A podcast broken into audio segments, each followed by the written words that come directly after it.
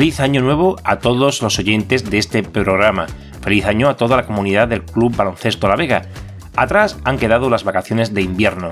Ya pasaron la Nochebuena y el día de Navidad, la Nochevieja, las uvas y las campanadas, y el Día de Reyes y los regalos guiados por esa maravillosa estrella de Oriente. Quedan unos días para retomar la actividad competitiva y hemos arrancado con los entrenos.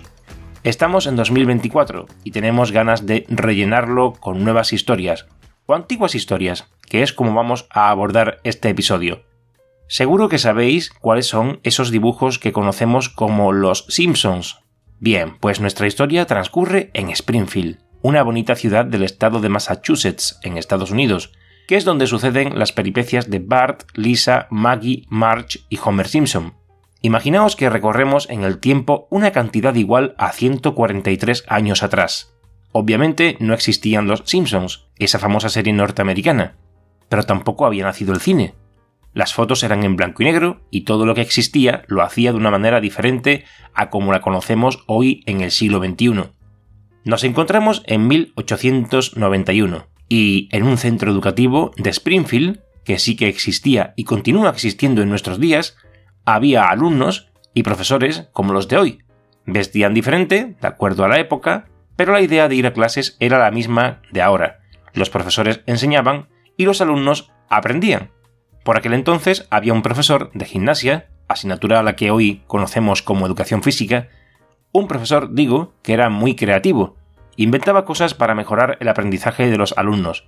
En Springfield la temporada de invierno es muy fría, tanto que las mínimas oscilan entre 0 grados y 10 grados bajo cero, siendo el verano más suave, con temperaturas que no alcanzan los 30 grados y siendo su media de unos 15 grados todo el año. Pues bien, durante el duro invierno, las clases de educación física no se podían hacer en los patios de los centros educativos debido al frío, y este profesor empezó a pensar en deportes que ya existían, y aunque había muchos, él estaba interesado en alguno que pudiera practicarse en el interior de un gimnasio, pero que fuera lo bastante divertido para sus alumnos y que además los hicieran correr y sudar, una pelota o balón sería ideal. El fútbol ya se había inventado, pero los clubes deportivos estaban en esos momentos iniciándose. En España, por ejemplo, tan solo dos años antes, en 1889 se había fundado el Recreativo de Huelva, el decano del fútbol español. Pero en Estados Unidos el fútbol no era el deporte que más pasiones levantaba, porque por aquellos tiempos este era un deporte europeo. En cambio, el béisbol sí que era un deporte muy importante en Norteamérica, nacido en 1845, al igual que el fútbol americano, que nació en 1874. Pero la práctica de estos deportes se hacía al aire libre y requería de unas dimensiones de terreno y un equipamiento impensable para el interior de un gimnasio. Entonces a este profesor, del que aún no hemos mencionado su nombre ni de dónde venía, tuvo una genial idea, siempre sin quitarse el pensamiento de la cabeza de usar una pelota o balón y llevar a cabo una actividad en la que participaran todos los alumnos al mismo tiempo. Se le ocurrió que podrían introducir esa pelota o balón en un cesto.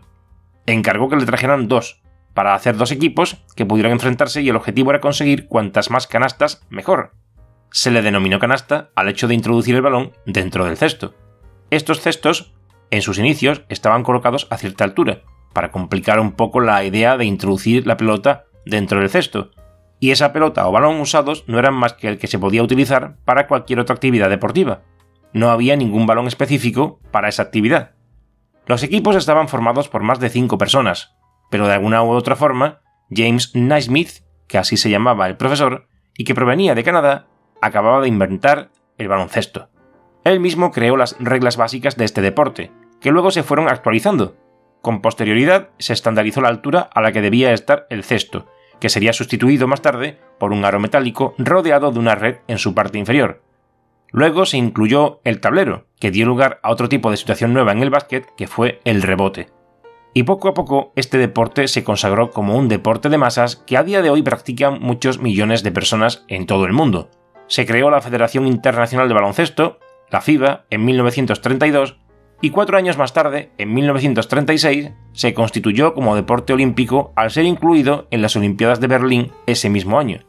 Dado que el nacimiento del baloncesto fue en Estados Unidos y que en este gran país existe una cultura deportiva que va desde las escuelas hasta las universidades, pasando por los institutos, en todos estos centros y niveles educativos encontramos canchas y estadios y equipos de estos tres deportes, béisbol, fútbol americano y baloncesto, donde los alumnos pueden optar a conseguir una plaza en universidades de prestigio consiguiendo una beca deportiva. Porque se inventó el baloncesto en Estados Unidos y porque está arraigado en las bases de su educación, es por lo que nunca dejará de ser el lugar más importante del mundo en lo que a este deporte se refiere. A día de hoy, la NBA es la asociación de baloncesto más influyente y es donde van a parar los mejores jugadores de básquet a nivel internacional. Pero no olvides nunca, tú que escuchas esta historia, que quedan muchas cosas por inventar, y en relación a este deporte, que nos une en el Club Baloncesto La Vega, todo comenzó un duro día de invierno, con frío, donde a un profesor se le ocurrió coger una pelota para meterla dentro de un cesto de melocotones. ¿No he contado esto? Sí, pues eran cestos de melocotones.